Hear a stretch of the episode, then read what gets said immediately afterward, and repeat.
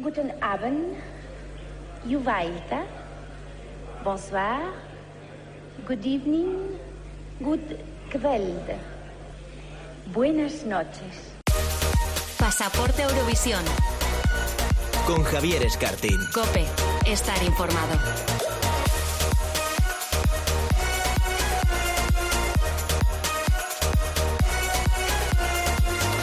Hola a todos, muy buenas, bienvenidos, bienvenidas a Pasaporte a Eurovisión, el primer podcast dedicado al festival en una radio generalista. Quedan todavía 200 días hasta la final de Eurovisión 2022, pero bueno, ya sabéis, la rumorología comienza a dispararse.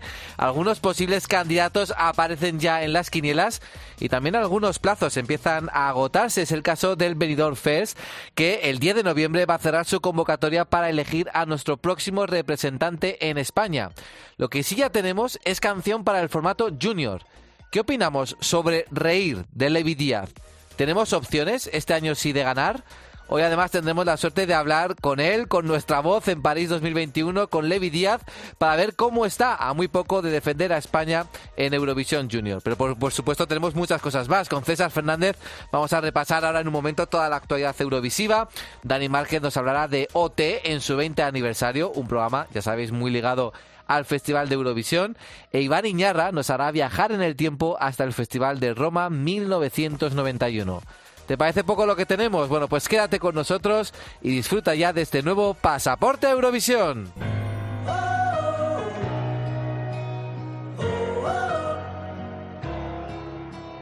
Ven, Vamos hacia aquel lugar donde nace un nuevo sol y se iluminan nuestros sueños. Ven, nuestras voces se unirán, nuestras manos forjarán cristal en un mundo nuevo. Hey, tú ya no sientes miedo, se duele por dentro, todo pasa y pasará. Vamos, tómame la mano, este es el momento. Hoy vamos a reír.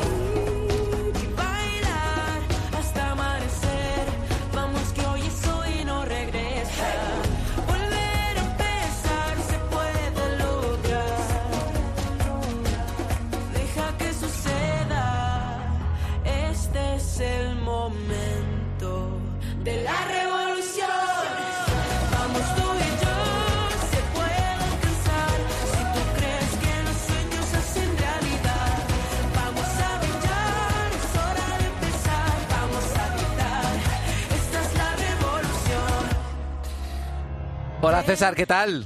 Hola Javier, pues muy muy bien. ¿Y tú qué tal? ¿Cómo te encuentras? Yo bien. ¿Estás riendo o estás triste? ¿Cómo estás? Estoy con una sonrisa de oreja a oreja. Qué mejor manera de estar un miércoles que sonriendo. Bueno, obviamente lo decimos por ese título de la canción del Festival de España en Eurovisión Junior 2021, ese reír que va a ser la canción con la que Levi Díaz nos va a representar en París el 19 de diciembre. Y antes de dar un poquito mi opinión y análisis, quiero, bueno, pues que tú, César, nos cuentes un poco qué te parece esta propuesta española. Recordemos que venimos de dos años muy buenos, fuimos terceros en 2019, también terceros el año pasado con Soleá. Y hombre, parece que tenemos ganas de conseguir esa segunda victoria después de María Isabel y su antes muerta que sencilla. Y no sé si esta candidatura, la de Reír de Levi Díaz, tiene los elementos suficientes para conseguir el triunfo. ¿Qué te parece a ti, César?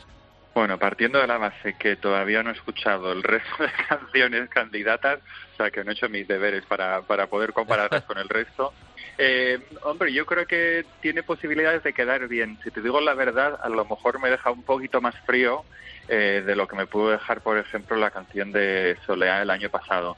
Aunque luego también, por ejemplo, Soleá tuvo la pobre la mala suerte de actuar desde los estudios de televisión española más que desde un escenario con el resto de, países que a lo mejor la puedo perjudicar. Eh, yo creo que, bueno, que sí, que, que puede quedar bien no sé, estoy un poco así como Hombre, ni frío ni caliente. Muy, muy entusiasmado no te veo, ¿eh? No, pero vamos, yo en general tampoco me entusiasmo demasiado con las canciones de, Eurovisión Junior. A lo mejor esto está acabando mi propia tumba dentro de este programa, que soy un poco el Grinch del Euro Junior, eh, pero bueno, cuando nos toque hablar de, de todas las canciones candidatas me las estudiaré bien. De momento sí, me parece una canción correcta, pero vamos, me deja un poquito más frío que, que lo que me dejaron las anteriores. Hay que decir también que está producida por David Roma, que ya estuvo a cargo de Marte el tema de Melanie, o sea que ojalá que quede tan bien como quedó Melanie. Bueno, hay que decir que la canción es bastante actual, yo creo que está muy bien trabajada, muy bien producida. Eh, suena muy Álvaro Soler, muy Álvaro de Luna, que son artistas ahora que eh, son referentes en el pop español. Pero es cierto que, bueno, pues eh, quizá la canción no tiene ese gancho que sí tenía Soleá, bueno, y esa, esa que te atrapaba, la canción de Palante, ni Levi, pese a que tiene una gran voz, parece que en esta canción, con esta propuesta tan diferente a lo que es acostumbrado a un baladista, pues parece que no explota del todo, ¿no? Esa capacidad vocal que tenía, por ejemplo, si Melanie García con, con Marte. Entonces es verdad que, a ver, a mí me gusta la propuesta, creo que es bastante aceptable para un formato junior, sobre todo del festival pero sí que es cierto que quizá yo la veo un punto menos competitiva que las dos últimas que hemos llevado. Falta, por supuesto, ver a Levi en directo, falta ver la puesta en escena, que siempre, si hablamos de televisión española, pues tenemos miedo. Pero bueno, igual algún año acertaremos y puede ser este. Entonces es verdad que yo creo que es, bueno, una buena candidatura. Vamos a ver cómo se trabaja, vamos a ver cómo se presenta en París y por supuesto vamos a desearle toda la suerte del mundo a Levi Díaz. Dentro de unos minutos vamos a tenerle aquí en el programa para ver un poquito cómo se está preparando de cara a esa cita. Yo creo que la recepción en general entre el mundo eurofan ha sido también buena, quizás no eh, con el entusiasmo que sí que recibimos a Marte o Palante, pero vamos a ver qué ocurre ese 19 de diciembre. Vamos a ver también cómo, como bien dice César, cuáles son las otras propuestas y a ver en qué puestos nos vamos a poder encontrar en esa gran final. Y estamos hablando del formato junior, como digo, luego vamos a retomarlo con esa entrevista a Levi Díaz. Eh, pero también tenemos noticias del festival de la preselección española para el senior, porque Televisión Española ha decidido ampliar el plazo para presentar candidaturas al venidor Fest, que saben que va a ser nuestra preselección. Se va a cerrar este 30, 29, 30 de octubre y se va a ampliar hasta el 10 de noviembre. Y aquí, claro, la rumorología se desata, pues como no tenemos mucho de qué hablar, algunos dicen que es porque están, no se están recibiendo muchas candidaturas, porque las que se reciben no son buenas. La versión oficial, la decisión española, es que, obviamente, y tiene sentido, eh, se quiere ampliar el plazo para que haya más y mejores candidaturas, que muchos artistas, bueno, pues puedan finalmente trabajar en sus proyectos eurovisivos. Y no sé, César, ¿cómo ves esa maniobra? Algo que también hay que decir que es algo que suele ser habitual en otras preselecciones. Por ejemplo, la televisión noruega este año también ha ampliado su plazo de, recepción de candidaturas, que no es algo que solamente esté haciendo televisión española. Hombre, lo que han comentado es que se ha ampliado esta fecha hasta el 10 de noviembre simplemente pues un poco porque ha habido una respuesta muy positiva de todos aquellos que han sido invitados directos por parte de, la organización y que necesitan un poquito más de tiempo para trabajar en las canciones. Si es eso, súper contento, pero claro, viniendo de donde venimos y un poquito con el historial que tenemos en España, yo creo que, mm, que sí, que puede ser un poquito la mezcla de las dos cosas. Me creo eso, pero también todos aquellos que sean un poco el Grinch y estén diciendo que esto es porque las canciones han sido horrorosas, también me lo creería. Pero vamos, vamos a ser positivos, vamos a mandar toda esa energía para decir que esta primera edición del Benidorm Fest va a ser una cosa muy buena y ojalá pues Televisión Española esté en lo cierto y tengamos temazos en, esta preselección. Nombres, la verdad que aparte de algunos de los que ya hemos comentado, como por ejemplo Barry Brava o Raiden, eh, ha habido como algunas pinceladas y yo quiero destacar dos. La primera, una gran estrella como es Pablo López, que publicó un mensaje súper críptico en Instagram diciendo el festival. Entonces, claro, ya la gente como dijo, uy, uy, uy, que este va a tener algo que ver con el Benidorm Fest.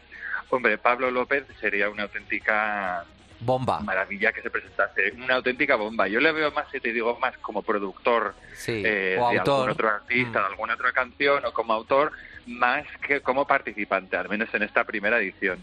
Y otro nombre también que yo creo que veremos varios en esta preselección son participantes de las últimas jornadas de Operación Triunfo. La que más me ha llamado la atención es Marta Sango, que fue eh, de la edición de, de Mickey del 2018-2019 y que ha presentado un tema producido por Guille Mostaza, que para aquellos que no lo sepáis, pues bueno, pues es una de las figuras del mundo indie más conocidas y de hecho ya presentó una canción el año de Bahrein, ¿cómo se? Una canción que era en inglés, me ha olvidado el nombre de la chica. Mm, bueno, pero que presentó en el 2016. Bueno, vamos a ver, la verdad es que tenemos que estar muy expectantes a ver qué noticias conocemos de ese Benidorm Fest. Yo creo que, teniendo en cuenta que además la convocatoria se prácticamente se abrió a principios de octubre, finales de septiembre, en un mes ya lo decíamos que es muy difícil que haga un llamamiento general a los artistas a participar en, una, en un festival que además nace, ¿no? por decirlo de alguna manera, o renace y bueno, nada más de los puestos de los puestos en los que nos se encontraba España en los últimos años del festival. Así que yo creo que es bueno que se amplíe el plazo, que haya más candidaturas, que algunas propuestas se puedan mejorar y a partir de ahí veremos a ver qué sale de, de, de esa convocatoria y tengo unas ganas ya de, de, comentar el Benidorm Fest que me muero. Como también... Por cierto, por cierto, por cierto, me he acordado del nombre, se llamaba Electric Nana. Os acordáis, y Electric Nana, esa misma canción era de Guillermo Stazam. Es verdad, es verdad. Me ha venido de repente así a la cabeza. Es verdad. Bueno, pues oye, a ver qué ocurre. De momento yo creo que, eh, por ejemplo, tener nombres como Barry Brava o Raiden, yo creo que ya de momento dan un punto diferencial con respecto a otros años. Es verdad que también esperamos a lo mejor grande, otros grandes nombres ya de la música pop en España, pero vamos a ver qué ocurre vamos a ver también esa diversidad de géneros que también se nos ha prometido, cómo funciona y a ver qué candidaturas finalmente van a poder exhibirse a finales de enero en Benidorm. Y estamos hablando de la rumorología que hay en torno a la preselección española, pero hombre, ya es una tradición que también haya mucha rumorología con el Melody Festivalen.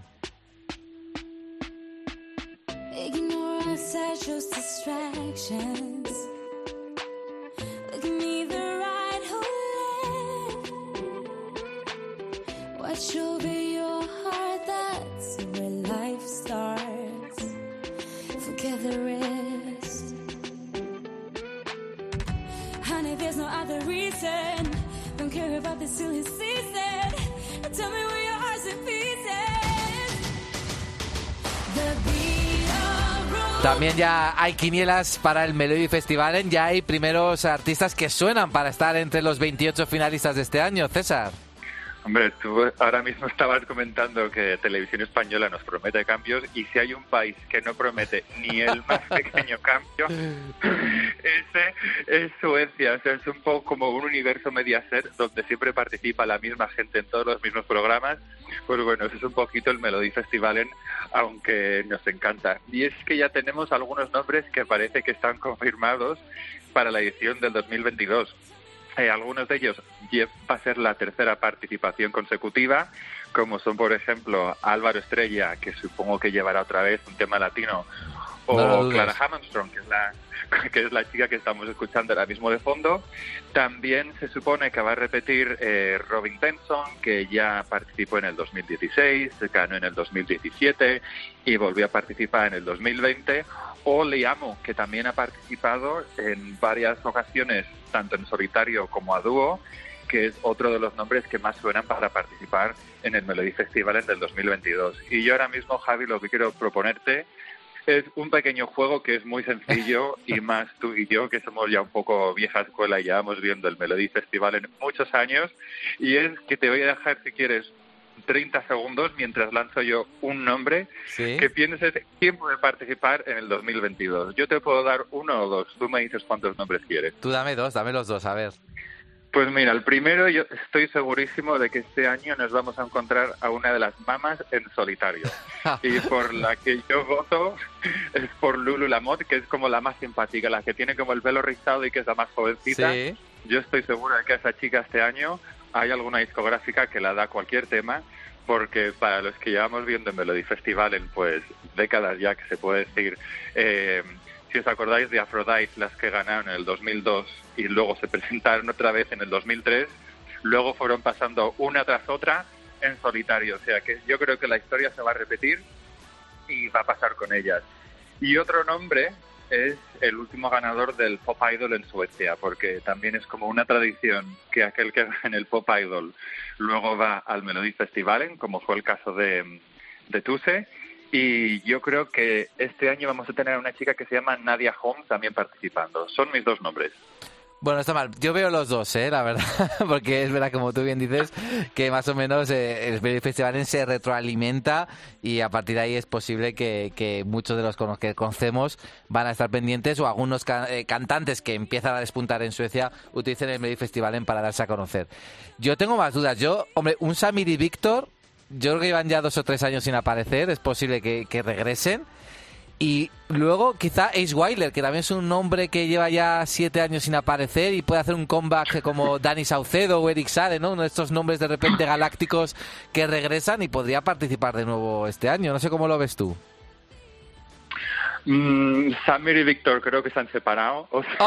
que sería Bueno, la pues verdad por que separado pueden participar también. Por separado, venga, por separado te lo compro. Y Ace Wilder, ojalá, porque yo creo que todos en este programa somos muy fans de Ace Wilder y estamos deseando que vuelva con otro temazo y vuelva a quedarse en la final y no llega, no llega a Eurovisión, pero, pero ojalá, sí, Ace Wilder me encantaría.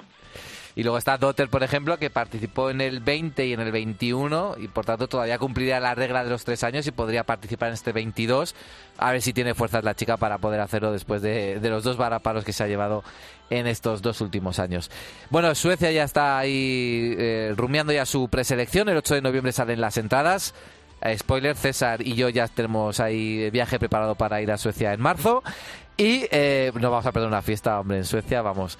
¿Y qué otras preselecciones ya se están también moviendo ya para Eurovisión 2022, César? Bueno, pues se están moviendo, por ejemplo, en Israel, que este fin de semana, es decir, el sábado 30 empieza ya el Factor X. Eh, como sabéis, desde el 2015 habían utilizado otro, otro talent eh, y este año han decidido pues pasarse al Factor X. Conexión con Eurovisión, pues mira, por ejemplo, tenemos a nuestra ganadora del 2018, Neta, como una de las jurados del programa y a mí lo que me parece más interesante del Factor X de Israel de este año es que para empezar ya han recibido todas las canciones, eh, todas las candidatas para Eurovisión 2022 cuando todavía ni siquiera sabemos quiénes van a ser los participantes, quién va a llegar a la final, etcétera. A mí este tipo de formato me da un poquito de miedo, me recuerda un poquito a las preselecciones que hicimos nosotros pues en el 2007 o en el 2011, cuando era un poco cantante por un lado y temas por otro. O, con- o sea, como en OT también, 2018-2019. Bueno, sí, también, que tampoco tuvimos mucho éxito. Eh, o sea, que veremos a ver cómo funciona. Recordar que también el ganador eh, del X Factor y la canción con la que irá Eurovisión se elegirá en una misma gala. O sea, que en vez de darles pues lo que sería como el single de lanzamiento, su single de lanzamiento va a ser eh, la canción con la que irán a, a Turín. Y bueno, ya sabemos que en diciembre normalmente Albania elige ya a su representante. La canción, bueno, muchas veces luego pasa por chapa y pintura y no se parece nada a la ca- canción que gana en el Festival Ikengues. Pero ojo, porque República Checa amenaza este año con anunciar ya cantante y canción en el mes de diciembre. Tener ya el primer candidato completo para la Eurovisión 2022. Y ya hay algún nombre, ¿no? Que también suena para esa preselección que van a, que van a organizar los checos. Desde luego, parece que como una especie de competición o de carrera para ver quién es el primero, si Albania o la República Checa. Eh, la República Checa pues va a mantener su mismo formato, es decir, una preselección online. Y uno de los confirmados que han mandado tema es Nicolas Joseph, el más que carismático y súper simpático cantante del, del 2018, con el que la República Checa de momento ha conseguido pues su mejor puesto. Eh, veremos qué tal a ver su canción, pero bueno, mm, a mí me encantaría que volviese. Le conocimos en el 2018 en Helsinki en una historia que da para otro programa y la verdad que es un tío muy muy simpático y muy majo y ojalá pues haga otro tema tan bueno como Light to Me y que, y que vaya al festival. Bueno, que sí sabemos que van a ser 41 países, como ya avanzamos en el anterior podcast, regresan Armenia y Montenegro. Y también tenemos noticias de un país histórico de Eurovisión que, ojo, presenta novedades este año.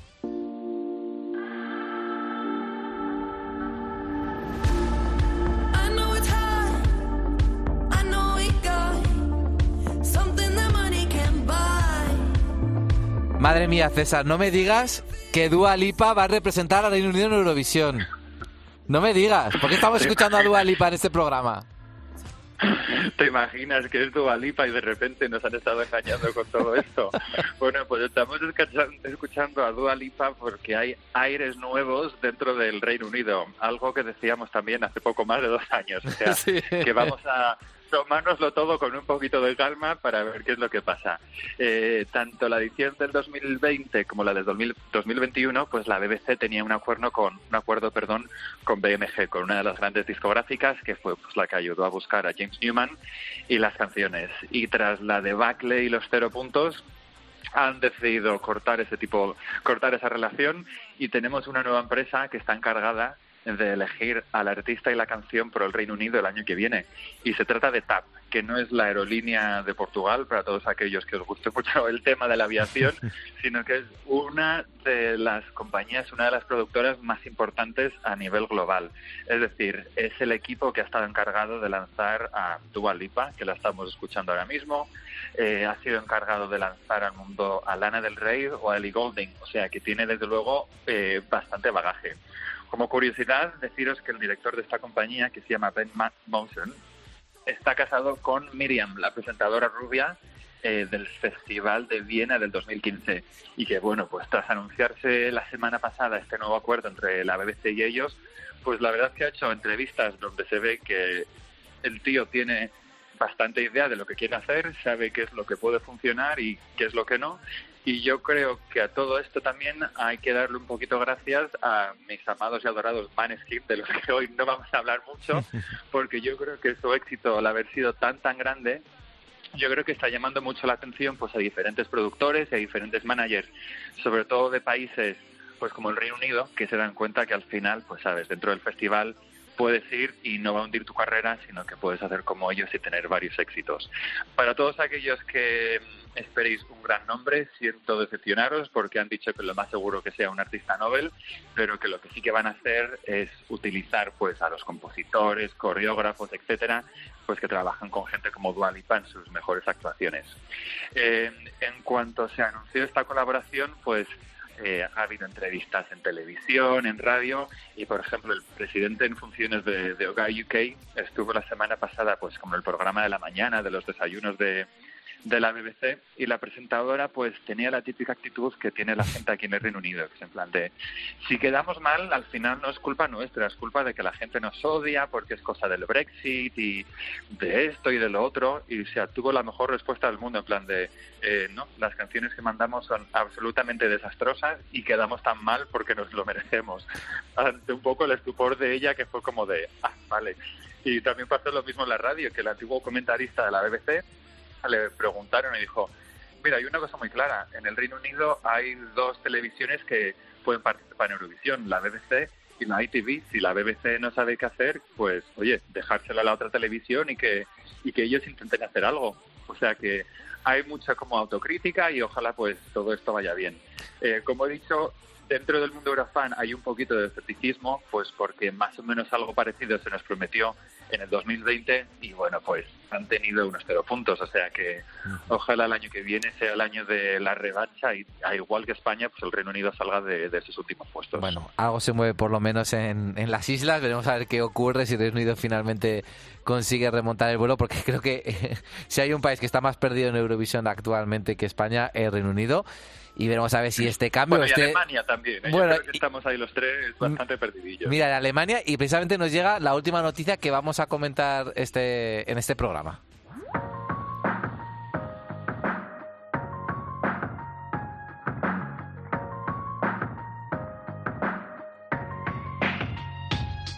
When you look at me, you know your heart bueno, esta era una de mis canciones favoritas de 2015 y quedó última con cero puntos. Ella era Anne-Sophie, una cantante alemana, también Nobel, que se presentó al Festival de Eurovisión con este Black Smoke y quedó última junto con Austria con cero puntos.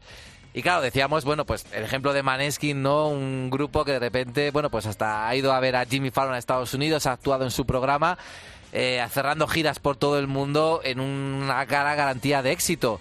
Pero también está el reverso, ¿no? De lo que es el Festival de Eurovisión y el ejemplo es el de ella, Anne-Sophie, que ha sufrido mucho después de ese varapalo que sufrió en el Festival de Eurovisión, pero que como el ave fénix de Conchita Wurst ha renacido esta semana, ¿verdad, César? Sí, oye, te noto como súper emocionado y súper contento hablando de, de No sabía yo que eras tan, tan fan. Bueno, pues sí, pues Anne-Sophie, después de estar seis años alejada del poco mediático y de la primera plana, pues ha decidido que era hora de volver y qué mejor manera de volver que enfrentarse en un talent show como es La Voz.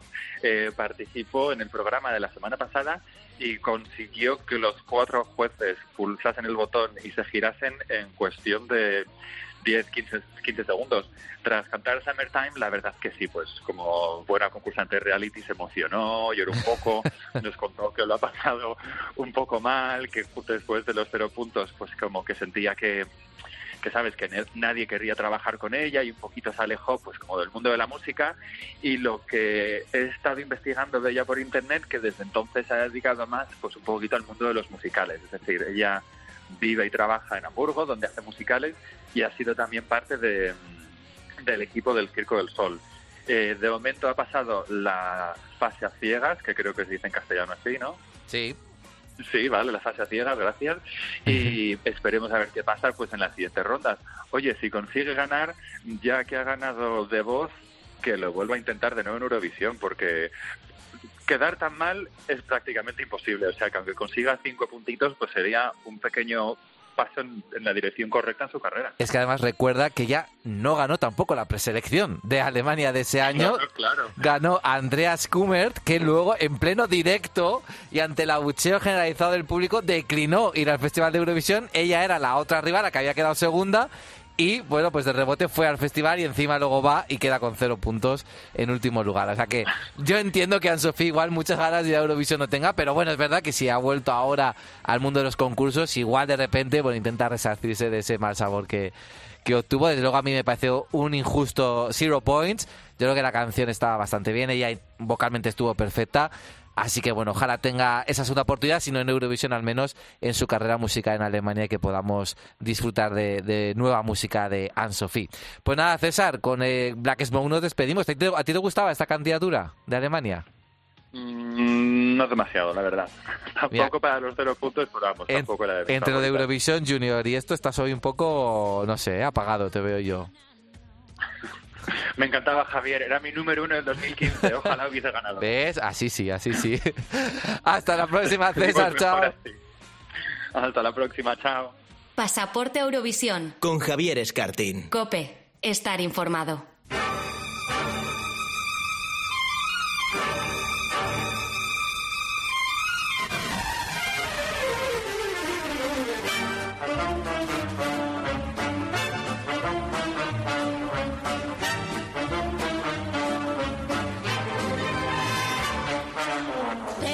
Dani.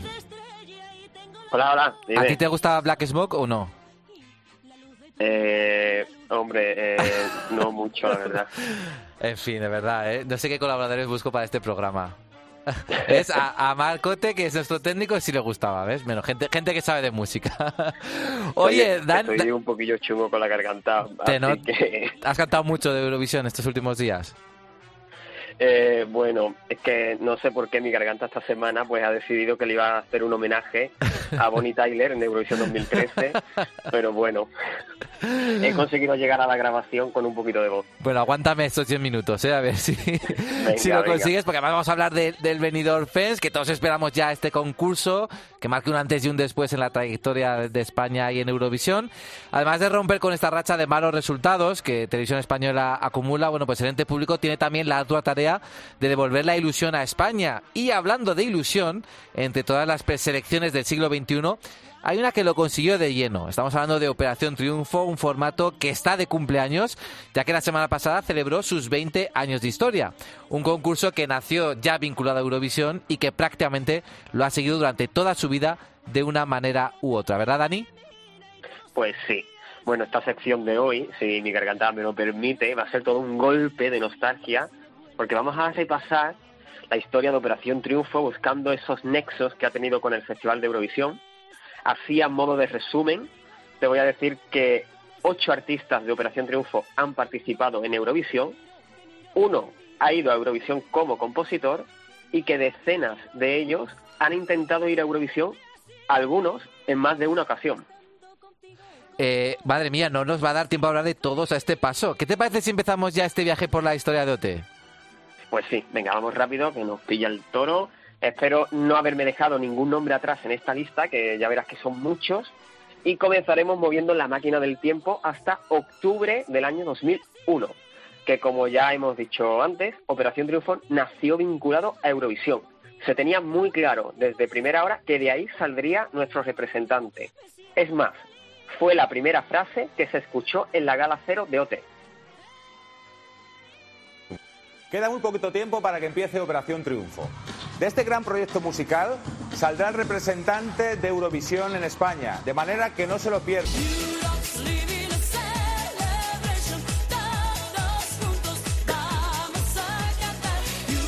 Ay madre, cuánta nostalgia, ¿eh? Ese OT1, la edición más recordada, la más querida.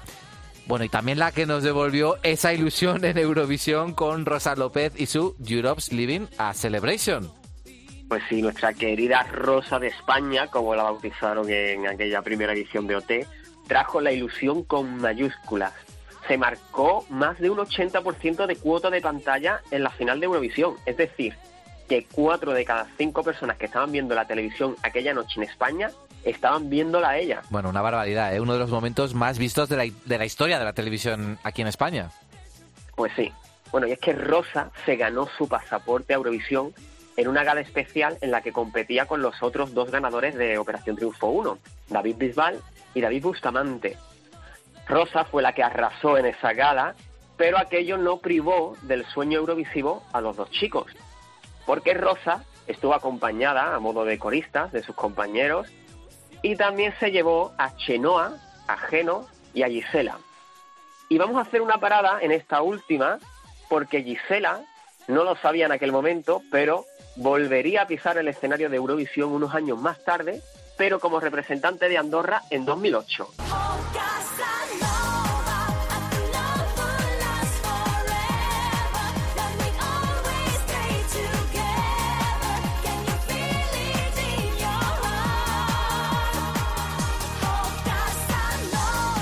Ya, hablamos en aquel episodio 9 de la primera temporada de aquellos coristas que regresaron a Eurovisión como cantantes principal, principales, disponibles, recuerden, en cope.es, y Gisela precisamente fue, fue una de ellos. Pues sí, quien no haya escuchado el programa de aquel día tiene oportunidad de hacerlo. Ahora mismo vamos a seguir con esto de OT, porque se nos va a echar el tiempo encima, y voy a cerrar este episodio de OT1 haciendo mención a dos artistas que intentaron representar a España en Eurovisión años más tarde. El primero de ellos fue Alex Casademun, que presentó a dúo con su hermano Joan la canción Tan solo con mirarte a la fase online para la preselección de Eurovisión 2010. Por cierto, Javi, atento porque a lo largo de la sección de hoy vamos a mencionar mucho aquella preselección de 2010. Mítica preselección, mítica preselección. Pues sí. Y el otro artista de Operación Triunfo 1, que intentó representar a España recientemente, fue Javián, que presentó el tema No Somos Héroes a la preselección para Eurovisión 2017, aunque no llegó a la gala final que se televisó en, la primera. ¿Y vamos a ver algún otro concursante de OT1 en el, en el Benidorm Fest? ¿Tú qué crees? Bueno, pues no lo sabemos. Televisión Española dice que ha invitado a muchos artistas consagrados, tanto como vocalistas como compositores, así que quizás veamos alguno. Pero bueno, vamos a seguir avanzando porque al año siguiente, en 2003, OT fue también la preselección de España para Eurovisión.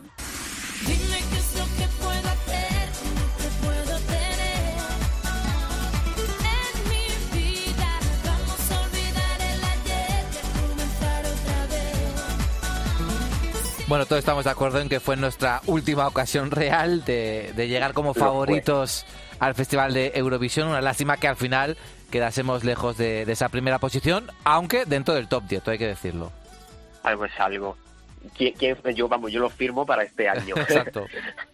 pues bueno, aunque Beth no, aunque no se llevó el oro en OT2, se llevó el bronce, fue la elegida para ir a Eurovisión con la canción Dime. Los otros dos artistas que aspiraron a Eurovisión aquel año fueron, como muchos ya sabréis, Manuel Carrasco y Ainhoa Cantalapiedra. Hasta la fecha, ese fue el único intento de Manuel Carrasco por ir a Eurovisión quién sabe si lo mismo lo vemos en el, medio, en el Benidorm Fest como cantante o como compositor. Pero no fue el último intento de Ainhoa, que participó en la preselección de el 2010. Nos habías avanzado que íbamos a hablar mucho de esa preselección, ¿verdad? Así es. Y es que ten en cuenta, Javi, que aquella preselección de 2010 a la fase online se presentaron 507 canciones. Una barbaridad. De las cuales fueron aceptadas unas 300 se votó online, las 10 más votadas pasaron a la gala que se televisó y Ainhoa pues se clasificó por los pelos, en la décima. Aunque luego en la gala tuvo un poquito más de suerte y quedó sexta.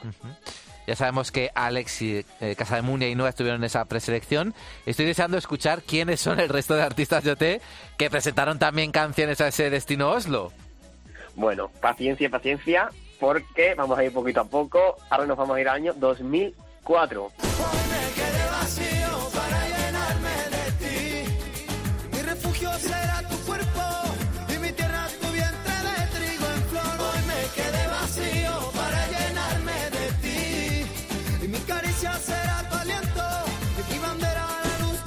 Bueno, menudos temazos y buenas posiciones que nos dieron las preselecciones de OT en esos tres primeros años, ¿eh? Este es otro ejemplo, por ejemplo. Pues sí, Ramón del Castillo, siguiendo el camino de Bet, se hizo con el pasaporte a Eurovisión pese a no llevarse el oro de su edición. Él se llevó la plata. Puso rumbo a Estambul con este Para llenarme de ti y nos trajo un maravilloso top 10. Oye, Dani, qué recuerdos, ¿no? Estos de España cuando marcábamos un top 10 tras otro. Ojalá esto se repita pronto. Pues sí, ojalá. Pero bueno, vamos a seguir porque eh, en la preselección de Operación Triunfo 3 nos encontramos con una diferencia a la que hubo en los años anteriores. Y es que se decidió que a las voces masculinas de los tres ganadores, Vicente, Ramón y Miguel, se les sumara la voz femenina de la cuarta clasificada, Davinia. Me todavía resuena en mi mente ese trabalenguas de la canción de Davinia que era como como quieras que te quieras, el que quiero que me quiera no me quiere como quiero que me quiera o algo así, ¿no? Más o Ah, menos. Sí, era, era, era así más o menos, que el cantado es mejor, pero no nos vamos a poner a cantar ahora y menos yo como tengo la garganta hoy. No, no, no. Pero bueno, ya te he avisado que la sección de hoy va a ser muy nostálgica. Por cierto, Davinia ha seguido intentando ir a Eurovisión. Lo hizo en las preselecciones de 2008 y también presentó tema en la, en la de 2010. Ah, eh, hay otro nombre ahí para la lista de 2010 entonces, ¿no? Para esa preselección. Pues sí, y quedan muchos más todavía. Por cierto, Davinia, además de participar en la fase online de 2008 y 2010, participó en otra fase online, pero no española, sino en la fase online de la preselección de San Marino para Eurovisión 2018. Fíjate, madre mía. Bueno, ya por último, otra concursante de Operación Triunfo 3 que se presentó a las preselecciones de, Eurovis- de Eurovisión fue Leticia Pérez. Ella, bajo el nombre artístico de Chica Pérez, presentó una canción también a la fase online de la preselección de 2008, aquella que ganó Chiquilicuatre. Dos años más tarde, probó suerte en la fase online de Destino Oslo para Eurovisión 2010, pero tampoco se llegó a clasificar. Y bueno, se ha estado hablando también estos días que se estaba recordando a OT. Leticia fue otra de las concursantes de Operación Triunfo que nos dejó hace unos años a causa de un cáncer. Una lástima la tenemos presente en este recuerdo a UT que estamos haciendo hoy con Daniel Márquez, tanto a ella como a Alex Casademun, que, como ya sabéis, también falleció en un accidente de tráfico este año. Pues sí, la vida es injusta a veces y bueno, no vamos a, a seguir hablando del tema porque ya nos hemos emocionado bastante con los recopilatorios que han hecho de OT estos días. Exacto. Vamos a, vamos a seguir con este capítulo de OT3 que cuando cerró supuso también el fin de la era del concurso como preselección española en Eurovisión. ¿Por qué? Pues porque el concurso se pasó de Televisión Española a Telecinco. No obstante, la cuarta edición de OT nos ha dado a dos representantes de España en Eurovisión y a muchos otros aspirantes.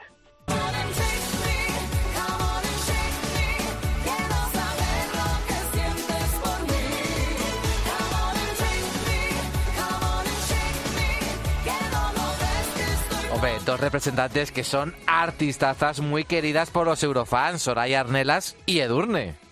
Lo son. Pues bueno, pues Soraya fue la primera de las artistas de esta edición que se subió al escenario de Eurovisión. Lo hizo en Moscú 2009 con La noche es para mí. Seis años más tarde, Edurne lo haría en Viena con el tema Amanecer. ¿Y qué otros artistas de este OT4 intentaron ir a, a Eurovisión, Dani?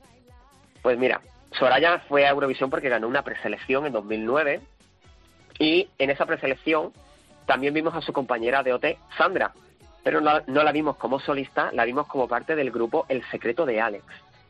Además, otros dos compañeros de Soraya y Edurne presentaron temas a la preselección de 2010, Jesús de Manuel y Fran Bielin. En el caso de Jesús de Manuel, no llegó a clasificarse para la gala final. Frank sí lo hizo, pero no tuvo mucha suerte, se quedó lejos del pasaporte a Oslo y quedó penúltimo. Penúltimo por delante de John Cobra, que luego en el televoto John Cobra le ganó a Fran Dieli. O sea que imagínate también cómo tuvo que salir Sí. Fran Dieli de esa preselección, igual que Coral Segovia, más o menos, rompiendo, rompiendo cosas. Bueno, yo estoy aquí anotando todos los nombres de esa preselección ¿eh? de 2010 porque luego hay que hacer un repaso, vamos, de la lista. Así, así, así me gusta, Javi. Eh, y por cierto, iba a hacer un comentario eh, con respecto a lo que hemos hablado de Alemania, de Anne-Sophie. Ese era el sueño de Coral Segovia en 2008. Sí, sí. En algún momento otro Que chico hubiese renunciara. dicho, oye, que no, que es broma, que vas tú. Pero no Pero pasó. bueno, ya eso, conversación para otro día. Voy a cerrar el capítulo de OT4 con una mención a mi paisano, Dani Sanz, que en el año 2017 llegó a la final del UMK, que es la preselección de Finlandia para Eurovisión. Y ojo, porque no lo hizo nada mal y quedó en el top 5. Oye, qué internacionales estamos ya, ¿eh? Andorra, San Marino, Finlandia. ¿Tendremos algún triunfito este año en alguna preselección de otro país? ¿Tú qué crees, Dani? Oye, pues hay rumores, pero para hablar de esos rumores tenemos que cambiar de capítulo al de Operación Triunfo 5.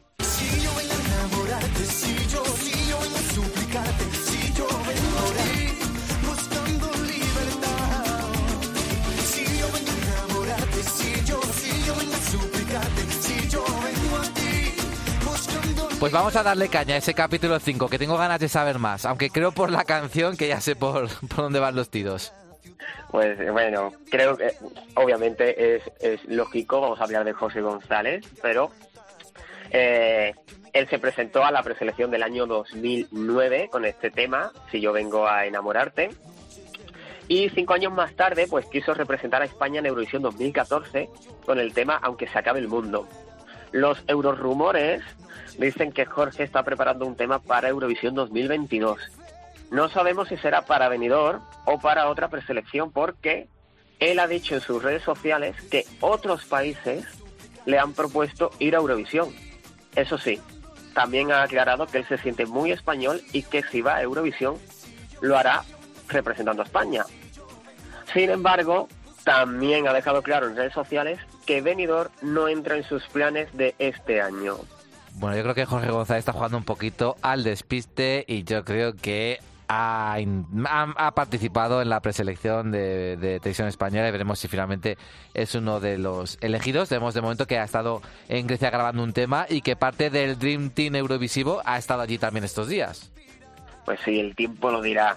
Lo cierto, y esto es opinión personal, Jorge González está ahora mismo en un momento muy bueno. Yo estuve hace poco viéndolo en un concierto aquí en Sevilla y hay un salto abismal entre ese Jorge que vimos en la preselección de 2009 y el Jorge de ahora. Así que si yo fuera él, yo no desaprovecharía la oportunidad e iría a Benidorm e intentaría ir al Festival de Eurovisión. Hombre, yo creo que hay pocos artistas españoles que puedan eh, jactarse de la posibilidad de, de desaprovechar de, de ir al Festival de Eurovisión, ¿eh? o sea que vamos a ver qué ocurre. Pues sí. Bueno, la, quinta edición de Operación Triunfo no nos ha dado ningún representante en Eurovisión todavía, pero tenemos varios artistas que han intentado ir a Eurovisión. ¿Vale? Por ejemplo, ha intentado ir Moritz, José Galisteo y Lorena Gómez, la ganadora de aquella edición. Los tres enviaron canciones a la preselección de 2010, aunque solamente José Galisteo y Lorena Gómez llegaron a la final. Lorena quedó muy bien, quedó tercera, y José Galisteo un poquito más bajo, quedó en el séptimo puesto. Y también de la, de la edición de OT5, hay que decir que Maite participó en la preselección de 2008 y que Melissa Gómez, que fue la eliminada de aquella gala cero, aquella gala inicial, estuvo en las preselecciones de España 2011 y Suiza 2013. Ujú, Una edición con muchos nombres ligados a, a las preselecciones de Eurovisión. ¿Pasa lo mismo en, la- en las siguientes ediciones? Pues un poco. Y bueno, como vamos justito de tiempo, ya sé que está Iván por aquí, por detrás, eh, voy a juntar en el siguiente capítulo Operación Triunfo 6, 7 y 8. ¿Te parece bien?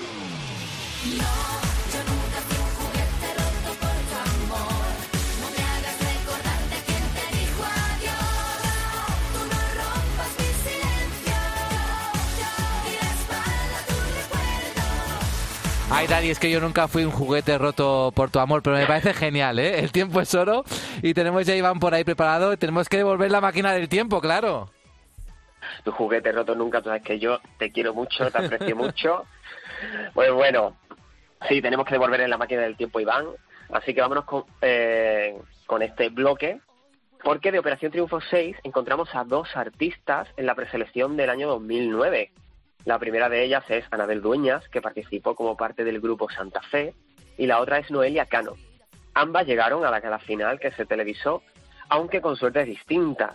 Mientras que el grupo Santa Fe quedó en tercer lugar, Noelia quedó penúltima. Y la ganadora fue, como ya dijimos, otra triunfita como Soraya Arnelas. Fue Soraya Arnelas, así es, una, una preselección también llena de triunfitos. Y bueno, y ahora vamos a sumar los últimos nombres a esa lista que estás haciendo de artistas biotech que presentaron temas para Oslo 2010. Y es que en esta preselección eh, vimos a artistas de Operación Triunfo 6 y Operación Triunfo 7. Estamos escuchando de fondo esta canción del grupo Venus, que quedó en cuarto lugar, que contaba con dos triunfitas, Mimi Segura de Operación Triunfo 6 y Diana Tobar de, Euro- eh, de Eurovisión, iba a decir, de Operación Triunfo 7. Por su parte, Samuel y Patricia, también de Operación Triunfo 7, unieron sus voces en un dúo que quedó en quinto lugar en Destino Oslo. Y por último, Patricia del Olmo, de Operación Triunfo 7, unió su voz al grupo de FEM para esta preselección, aunque ella, ella no pasó la fase online. A ver, espérate que estoy aquí con el boli. Vamos a hacer recuento. En Destino Oslo 2010 tuvimos entonces en la fase online a Alex Casademun de OT1, a Leticia de OT3, Jesús Manuel de OT4, Moritz de 5 y Patti de OT7. Y luego en la gala tuvimos a Ainhoa de OT2, a Fran Diel de OT4, a Galisteo y a Lorena Gómez de OT5, a Mimi Segura de OT6 y a Diana Tobar, Samuel y Patricia de OT7. 13 triunfitos en esa preselección, ahí es nada, madre mía. Vamos, casi nada. Y ahora vamos a echar un vistazo a Eurovisión 2016, porque aquel año dos triunfitos estuvieron muy vinculados a Eurovisión. El primero de ellos a una preselección es Chipper, el finalista de, Operación Triunfo 6, que participó en la preselección de Suiza de aquel año bajo el nombre Stanley Myler y logró el cuarto puesto, no le fue nada mal. Y el otro triunfito de aquella edición fue Víctor Púa, que él, no miento, no fue Operación Triunfo 6, fue Operación Triunfo 7, que él sí fue a Eurovisión, pero como compositor del CJ de Bahrein. Bueno, es que esto es otra cosa que podemos tener en cuenta ahora, ¿no? Lo mismo veremos algún triunfito como compositor en venidor, no como cantante, pero sí como autor. Pues sí, ya lo hemos comentado antes, lo volvemos a comentar ahora. Es una posibilidad que está ahí abierta y que incluso Eva Mora lo ha dejado caer, que se ha invitado a grandes artistas consagrados, no como representantes, sino como Autores. eh, compositores. Y bueno, ya voy a cerrar este capítulo con una mención a Mario Jefferson de OT8, que él participó en la gala final de la preselección para Eurovisión 2017. Bueno, pues ha sido un bloque, yo creo que completi- completito de nombres también, ¿no? Y un regalo para todos esos fans de Operación Triunfo, que son muchos. Pues sí, y bueno, ya nos vamos a ir al último capítulo de este repaso. Cerramos la era Telecinco y nos vamos a cuando Operación Triunfo regresó a televisión española, que ha sido utilizado como preselección para Eurovisión en dos ocasiones, y en ninguna de las dos se han librado de polémicas. La venda ya cayó. Solo quedó la alegría. La venda ya cayó. Y empezarán nuevos días. Bueno, un regreso que no iba a estar en principio vinculado a Eurovisión y que fue anunciado así por sorpresa en una de las galas cuando ya el boom de OT había vuelto a estallar. Exacto. De hecho, Diana Navarro confesó en una entrevista a Fórmula TV que ya tenía ya cerrada su participación para Eurovisión 2018, pero que debido al éxito de- del regreso de OT, la cadena decidió que fuese pues uno de los concursantes de, de OT. Bueno, cuánta formalidad, ¿eh? La de, la, la de nuestra antigua delegación. Pues sí, bueno, ellos tuvieron ese gesto tan feo con Diana Navarro, ya, ya eso dio un poquito de muestras de cuánta improvisación había en, en aquella antigua delegación.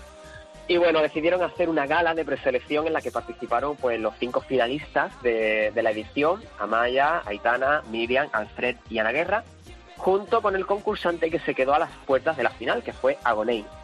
La canción elegida fue finalmente el dúo de Amaya y Alfred, Tu canción. Que bueno, por desgracia no nos dio un muy buen resultado en Lisboa, un vigésimo tercer puesto y una criticadísima puesta en escena porque básicamente no había puesta en escena. Efectivamente. Bueno, el regreso de Operación Triunfo como preselección para Eurovisión tuvo un tropezón en Lisboa y todavía pues Televisión Española tenía la oportunidad de enmendar las cosas en Tel Aviv. Así que al año siguiente ya decidieron que desde primera hora en las bases de participación de OT iban a poner que OT era la preselección para España en Eurovisión y demás. Lo que ellos no contaban en sus planes es que aquella edición también iba a estar cargada de polémicas porque los concursantes no estaban muy entusiasmados con la idea de ir a Eurovisión porque aquel año era en Israel. Por otro lado, decidieron que la preselección eh, estaría compuesta por varios concursantes independientemente de su puesto en el concurso. Esto fue polémico también, pues porque se le entregaron canciones a prácticamente a todos los concursantes menos a tres, que se quedaron fuera de esta preselección en la que otros concursantes pues tenían dos o más canciones. Mickey, por ejemplo, tenía tres temas y eso pues aumentaba sus posibilidades de ir a Tel Aviv. Bueno, y de hecho al final él fue elegido con La Venda, pero otra de sus canciones estuvo también en el top 3, como fue por ejemplo Nadie se salva. Así es, Mickey fue el que se llevó el pasaporte a Eurovisión, lo dio todo, lo hizo muy bien. Sin embargo, su canción pues tampoco terminó de convencer y acabó en un vigésimo segundo lugar. Bueno, un botón bastante inmerecido para Mickey porque aquello fue una explosión de energía que hizo vibrar a todo el mundo. Tú lo viviste desde el estadio, yo desde la sala de prensa y en ambos sitios la gente se vino arriba saltando y bailando la venda, pero bueno. Pues sí, bueno, no digo yo que mereciera ganar, pero algo más que un vigésimo segundo puesto.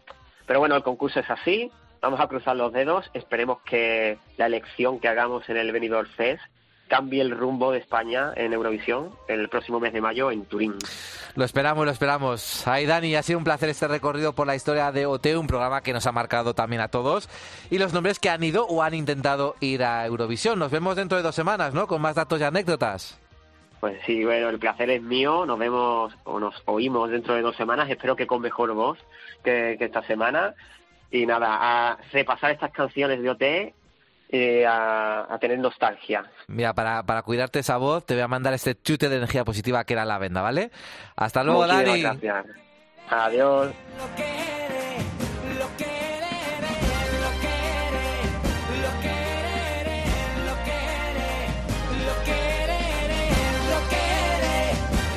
Pasaporte Eurovisión. Cope, estar informado.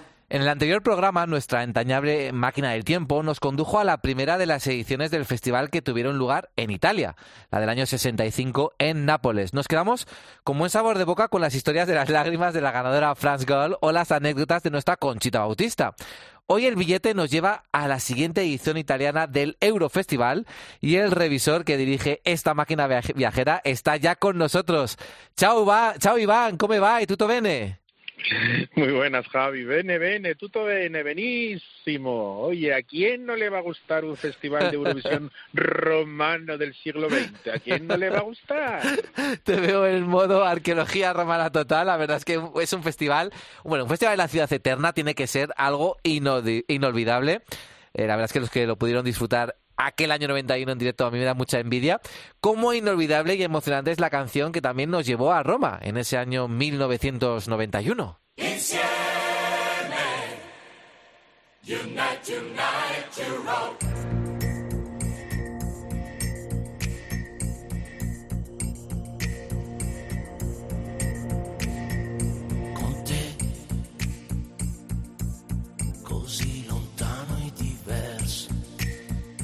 A ver, Iván, comienza Pues sí. a guiarnos por este viaje, por Roma Inolvidable. 1992. Inolvidable. Todo lo que rodeó el Festival del 91 fue efectivamente inolvidable. Empezando porque en Italia muy pocos se enteraron que habían ganado el año anterior, eh, ya que la RAI emitía el festival en diferido por la noche. Eh, y la canción ganadora que estamos escuchando del año 90, aquel maravilloso Insieme de Toto Cotuño, pues vendió muchísimas copias en países como Austria, Suiza, Francia o Países Bajos. Y en la propia Italia, pues tampoco es que fuera un triunfo, vamos, pasó muy bien, más bien desapercibido. Eh, Hay que decir a nuestros oyentes que la normativa del festival en aquellos tiempos no estaba tan vigilada como hoy en día y, por ejemplo, pues no había un grupo de referencia que coordinase y escrutinase todo lo relativo a la organización del evento, sino que la televisión organizadora se comunicaba directamente con las oficinas de la UER en Ginebra. Ahí nació el primer problema, la sede. Originalmente se había organizado todo para que San Remo acogiera en el Teatro Ariston sede del Festival de Festivales de origen de Eurovisión aquella edición. Sin embargo, el conflicto yugoslavo se empezaba a sentir ya en Eslovenia y Croacia y poco después comenzarían los primeros conflictos bélicos en aquellas repúblicas todavía entonces dentro de Yugoslavia. Y estaba muy cerquita de Italia, la frontera.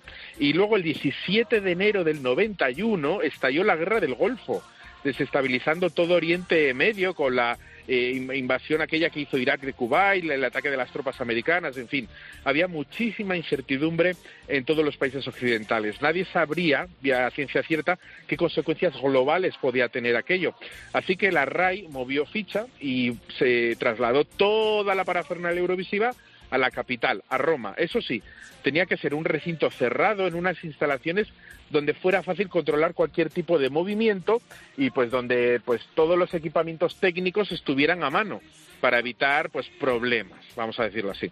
La solución muy fácil, Cinecittà, el Hollywood del Tíber, los míticos estudios de cine donde se habían rodado películas como Cleopatra, Ben-Hur o tantas y tantas del mítico Fellini. Ay, para los que somos cinéfilos y eurofans, bueno, pues se unen en un mismo momento nuestras dos grandes aficiones, en este caso claramente, de hecho el decorado del 91, hecho a toda prisa, consistía en elementos escenográficos sacados de diferentes sets de rodaje. Había partes de una esfinge, pirámides, rascacielos de cartón piedra, estatuas góticas, vamos, todo lo tenían ahí a mano. Un escenario que, mira, tuvo sus detractores, pero que tenía muchísima historia cinematográfica encima. Y por eso fue único. Para montar aquel conglomerado de decorados se utilizó el estudio 15, el Quindici de Cinecittà y el adyacente estudio 16 de grabación, pues fue la llamada Green Room para que los artistas descansaran y esperasen el resultado de las votaciones. Se construyó además, porque claro, era un estadio vacío completamente, un estudio vacío, perdón, una suerte de auditorio eh, frente al escenario para facilitar la presencia de público con sillas y tal. Aunque todas las medidas de seguridad hicieron que solo 300 personas fueran las privilegiadas. Y claro, como era por invitación de delegaciones, pues era todo pues una, un desfile de celebrities. Había personajes tan importantes como el primer ministro de Bélgica de aquella época, Wilfred Martens, o la actriz Gina Loyobrígida, testigos de excepción. Hay que decir que hubo unos poquitos fans españoles cuatro, que se ven claramente en la grabación, que accedieron por invitación de la delegación. ¿eh? Y luego, pues, en vertical se construyeron una estructura para los comentaristas de la radio y la tele.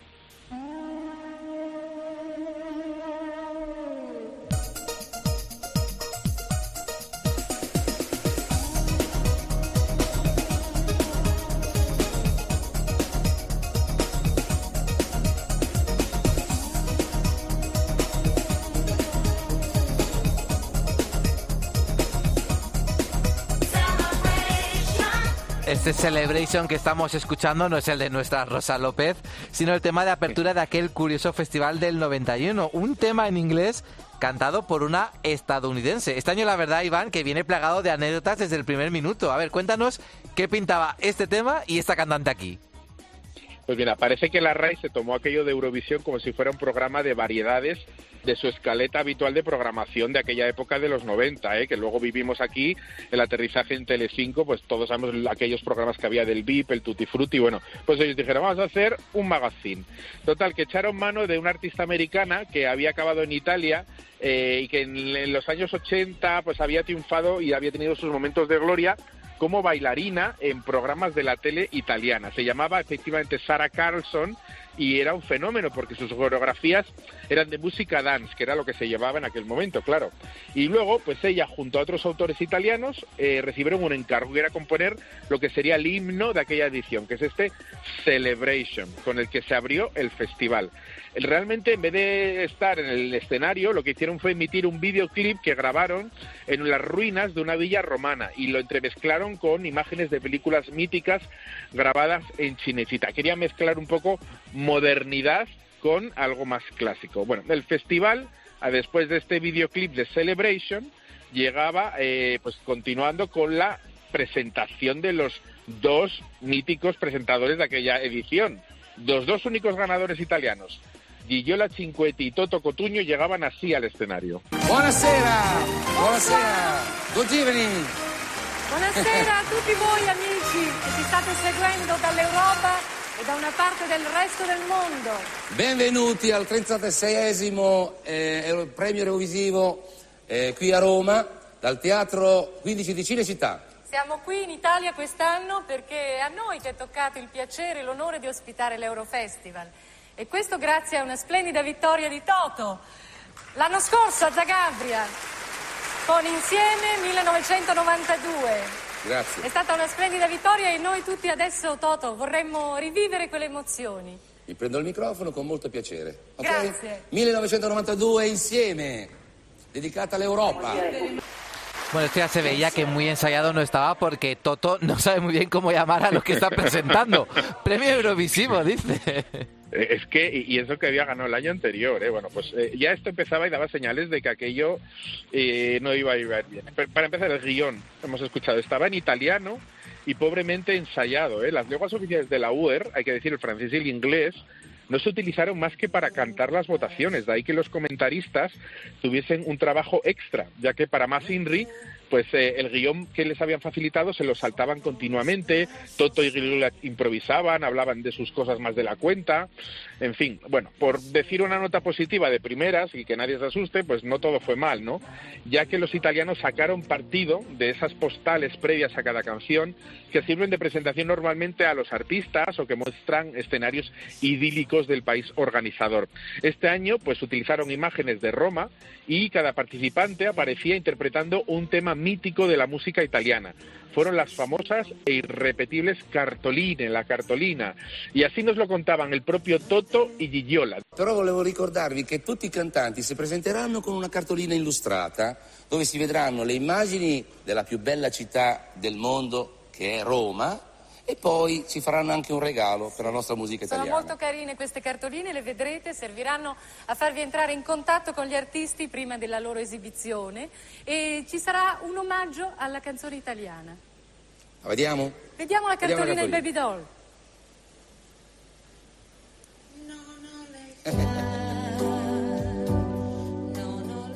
Bueno, la verdad que fueron muy originales y estuvieron muy bien, prácticamente conocían todas las canciones. Y bueno, ¿cómo se desarrolló la competición en sí, eh, Iván?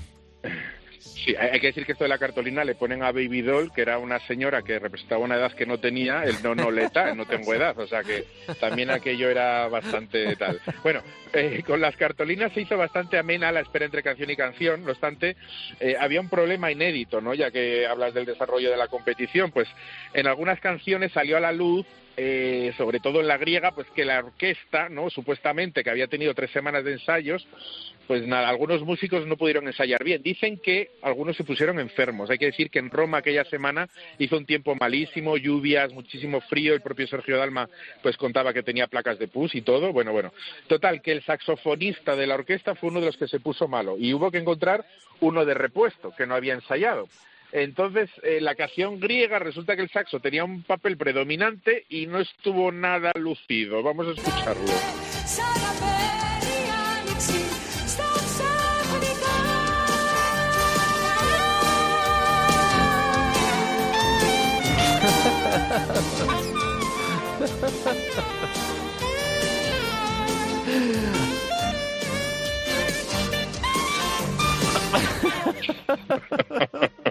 Ay, pobre. Madre mía, qué destrozo. Oye, no pudo repetir la, la canción, Grecia. Pues no, la pobre Sofía Bosu, que con este Anixi iba de favorita, eh, ni siquiera presentó una queja formal, inexplicablemente, ¿eh? y es algo de estos misterios que, que nunca se aclararon. Fue un poco como cuando la invasión de Suri en Lisboa, que los Sí. británicos decidieron, no sé por qué, no repetir. En fin, en el estudio de Cenecittà hubo muchísimos problemas de sonido durante toda la noche y se daba por hecho que, bueno, pues en casa se escuchaba bien. Eh, no obstante, hubo algún caso, por ejemplo, el de Suecia, ¿no? La cantante Carola, a la postre ganadora, no se escuchó a ella misma el retorno durante toda la canción. Y era, fue bastante evidente porque en, en el estudio Quindici de Cinecittà no se escuchaba nada. Total, que la propia Gillola salió y tuvo que preguntar si había que repetir la canción o no. Vamos a escucharlo. Carola. Ciao Carola. Con un. C'è stato un problema tecnico per Carola, io vorrei chiedere a Monsieur Neuf se la canzone deve essere o no rieseguita. Monsieur Neff, vous êtes là? No hay, res- no hay respuesta. Non vedo nessuna risposta, allora proseguiamo, andiamo avanti. Claro, pues con para adelante. La siguiente, i ¿no? nostri cugini d'Oltralpe. Siamo arrivati alla Francia. Bonsoir, la Ay, France. Francia. Bueno, debía estar un poco enfadado, ¿no? El que era el representante de la Uber en el festival con toda la que se estaba montando ahí en, en Roma. Bueno, hay unos vídeos en YouTube buenísimos de fans que han recortado todas las reacciones de no solo del señor Neff, ¿no? sino de los acompañantes de la mesa, las caras que le ponían a Gillola y a Toto. Bueno, pues el señor Neff, un- el escrutinador oficial de Eurovisión, se jubiló ese año y dicen las malas lenguas que no volvió a ser el mismo tras aquel festival eh, romano.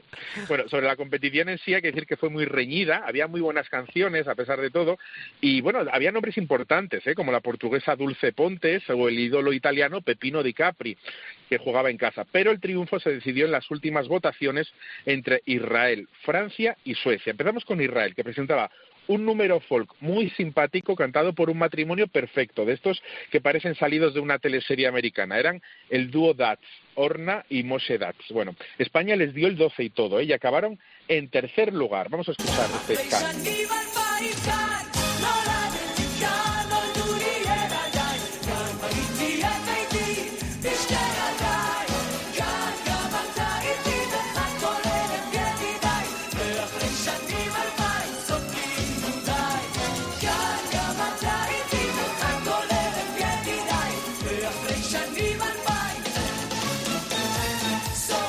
Bueno, es verdad que por aquellos años se llevaban mucho por entonces lo que se llamaban músicas del mundo, canciones que introducían pues arreglos tradicionales, folk, bailes típicos y además ellos eran bastante carismáticos, todo hay que decirlo. Pues sí, la verdad es que es una actuación de estas que engancha. Yo te- tengo que decirte que era pequeñito y recuerdo a mi madre embelesada por aquello, el matrimonio que parecía perfecto y todos tan sierrón sonrientes y la canción tan tan pegadiza. Pero bueno, eh, no hay años sin eurodrama, ¿no? Pues este año tampoco hubo eurodrama. Después de Israel decíamos que eran Suecia y Francia, ¿no? Las que habían quedado ahí en el top. Bueno, pues el año del año 91, el año 91 el eurodrama sucedió cuando en la última votación Suecia lideraba tranquilamente y Francia estaba a 12 puntos. Es decir, tenían que votar los últimos, que eran los anfitriones Italia, y pues tenían que dar cero a Suecia, que parecía lógico, y 12 a Francia, que también parecía algo como raro. Bueno, pues ¿qué hicieron los italianos? Dieron 12 a Francia, nada a Suecia, y dejaron empatados a los dos países. Vamos a escucharlo eh, traducido eh, y recreado en el documental que el fallecido Uribarri presentó a finales de los 90, titulado Eurovisión Siglo XX. Vamos a escuchar este fragmento eh, que es, vamos, único en la historia de Eurovisión. per Malta e France 12 points. France 12 points. France, 12 points. Non è Buonasera, possibile. Italia. No es posible. Hasta luego, Italia. Tenemos dos países en cabeza y el reglamento dice al respecto, Ah, eh, va a hablar el señor Neff y nos dirá eh, qué país ha totalizado mayor número de doces durante la votación. 12 punti. Esatto. Señor Neff, Mr. Neff, siamo nelle sue mani. ¿lo tiene ya en mano el reglamento? Mr. Neff, Señor Neff. Mr. Ya se había jubilado, ya, ya estamos por saco. Bueno, se podría decir que la mítica Carola ganó gracias al bar Eurovisivo de entonces, ¿no? Sí, sí, sí, sí. Hemos ya visto que toda la votación, esto es un fragmentito nada más, pero fue todo caótico. ¿eh? Los presentadores solo hablaban en italiano, se equivocaban, el señor Neff tenía que intervenir constantemente, Toto improvisaba, se ponía a hablar con los portavoces para ver si hablaban italiano o no. Y la Cinqueta en un momento ya avanzado de la votación dice, a mí cuando me hablan en inglés no entiendo nada de nada. Ya como había cantado ya la mitad de los votos, ¿eh? En fin, sobre el empate sueco-francés, efectivamente, las reglas de desempate que no existían cuando aquel Madrid 69 empataron cuatro países, pues tuvieron que aplicarse por primera vez. Resulta que Francia y Suecia tenían el mismo número de doces, ¿eh? pero los suecos habían tenido más veces la puntuación 10, de 10 puntos, y se llevaron el triunfo. Los franceses lo llevaron muy mal y la discográfica rotuló el disco de Amina, que quedó segunda, como la otra ganadora de Eurovisión. Al igual que los israelíes, pasó que Francia había optado por un tema de raíces étnicas, en este caso magrebíes, ya que la representante de gala era tunecina, una actriz que había grabado incluso con Bernardo Bertolucci. Y había presentado al festival un tema que era una velada crítica al ambiente prebélico que se vivía en aquel momento. Se trataba de El último que habla es quien lleva la razón.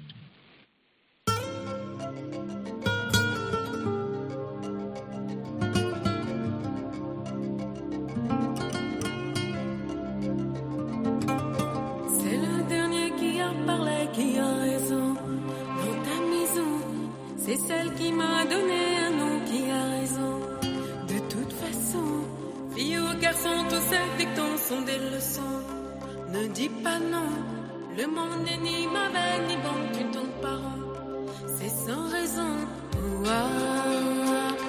Una canción muy original, la de Francia, en contraposición con la sueca, mucho más comercial. Bueno, diferentes entre sí, pero efectistas las dos. No me has hablado, oye, por cierto, Iván, todavía de, de España en este viaje. Y la verdad es que este año sí que, que, que es para sacar pecho. Hay que dejarlo mejor para el final, ¿eh? porque realmente hablamos de eso, Israel, Francia, Suecia, pero es que España vivió una noche mágica y gloriosa aquel 4 de mayo en Roma. ¿eh? Los que teníamos uso de razón y lo vivimos eh, fue algo inolvidable. Eh, En primer lugar, porque España presentaba una canción elegida para ganar. Es decir, la delegación española por entonces estaba en manos de Charo González. Desde aquí un llamamiento para que alguien eh, eh, averigüe dónde está. Se prejubiló hace años de televisión española. Y ella era la que llevaba a finales de los 80 la delegación española y tenía libertad total ¿no? en aquella época. Suyas, por ejemplo, fueron las acertadas elecciones de la década, Nina Azúcar Moreno y Sergio Dalma. Todos resultados bastante buenos. Recordemos además que quien ganase en el 91 organizaba 92. Y el 92, ¿qué pasaba? Que era el año en que España organizaba todo lo habido y por haber a nivel mundial, Expo, Juegos Olímpicos, Ciudad Cultural, campeonatos de todos los deportes habidos y por haber.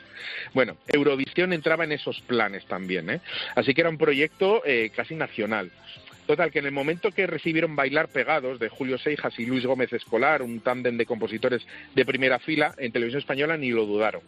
Sergio Dalma además habría logrado ya cierta fama en el año 89 con su primer single, Esa chica es mía. Así que la delegación española llegaba a Roma confiada en que el de Sabadell y, el resto eh, de acompañantes lo iban a hacer genial. El resultado fue bastante agridulce, ya que nos votaron todos los países, esto es muy meritorio, menos dos. Dinamarca, que nunca ha sido muy generoso con las votaciones a España, e Italia. O sea, lo de Italia dolió muchísimo. Y es que corren, Javi, todo tipo de rumores alrededor de aquello. Y eso que Toto Cotuño decía de Sergio Dalma, es el pícolo Totino, el pequeño Totino, no sé qué, le, le trataron con muchísimo cariño allí. Bueno, esperemos que cuando tengamos a Sergio Dalma de invitado lo preguntemos, ¿eh? para aclararlo. Porque mira, te cuento, ¿qué rumores he recopilado? Unos que dicen que parecía una copia del propio Toto Cotuño, que había ganado el año anterior. Otro, este muy peregrino, pero es el que más ha calado, que hubo peticiones de Italia para que cambiasen el título de la canción de Bailar Pegados, Bailar Stretti, porque era como que se bailaban pegándose, o sea, pegándose leches uno al otro, por bailar juntos. Bueno, luego que sí querían que cantase, los italianos presionaron para que cantase un trozo en italiano, pero España se negó y además las normas es imposible, porque no lo autorizaban. Total, un expediente X lo de por qué italiano nos votó y además, claro, quedaba ese 12 por dar que habíamos escuchado que acabó en Francia y todos pensábamos en casa que iba a ser para España y nada. Es que Italia, eh, desde el año 83, que fue el cero de, de Remedios Amaya, nos había votado siempre, menos en una edición que no merecíamos que nos votase nadie, que fue la de Patricia Kraus en el 87. Total, que por razones obvias Italia nos debería haber votado. Nadie sabe qué pasó. Total. España llegó a liderar la votación. Es decir, que no lo haya visto nunca, que vaya a YouTube y vea, porque España lideró hasta la parte central de la votación. Nos dieron 119 votos, que los pillara, 12 de Chipre y de Suiza, un 10 de Grecia, 8 de Portugal, Turquía, Yugoslavia, 7 de Alemania y Austria. Madre mía, pues eso, sabor agridulce, cuarto puesto, medalla de chocolate, para probablemente, yo creo que sí, el mayor éxito comercial eurovisivo en España de la historia de Eurovisión, porque Bailar Pegados es un himno atemporal que todo el mundo conoce y que catapultó la carrera de Sergio Dalma, que hoy en día pues sigue cosechando éxitos y la sigue cantando en los conciertos. Por ejemplo, este pasado sábado en el concierto Cadena 100 por ella, Sergio Dalma fue uno de los invitados y una de las tres canciones que cantó fue precisamente Bailar Pegados. Y como homenaje a este festival del año 91 y al propio artista catalán, vamos a cerrar hoy el programa escuchando cómo fue en directo ese Bailar Pegados que 30 años después sigue sonando, la verdad, igual de bien. Y ojalá tengamos pronto aquí a Sergio Dalma. De momento apagamos la máquina del tiempo. Y nos despedimos de ti, Iván. Hasta el próximo programa. Pues un placer. Hasta pronto. Chao a tutti.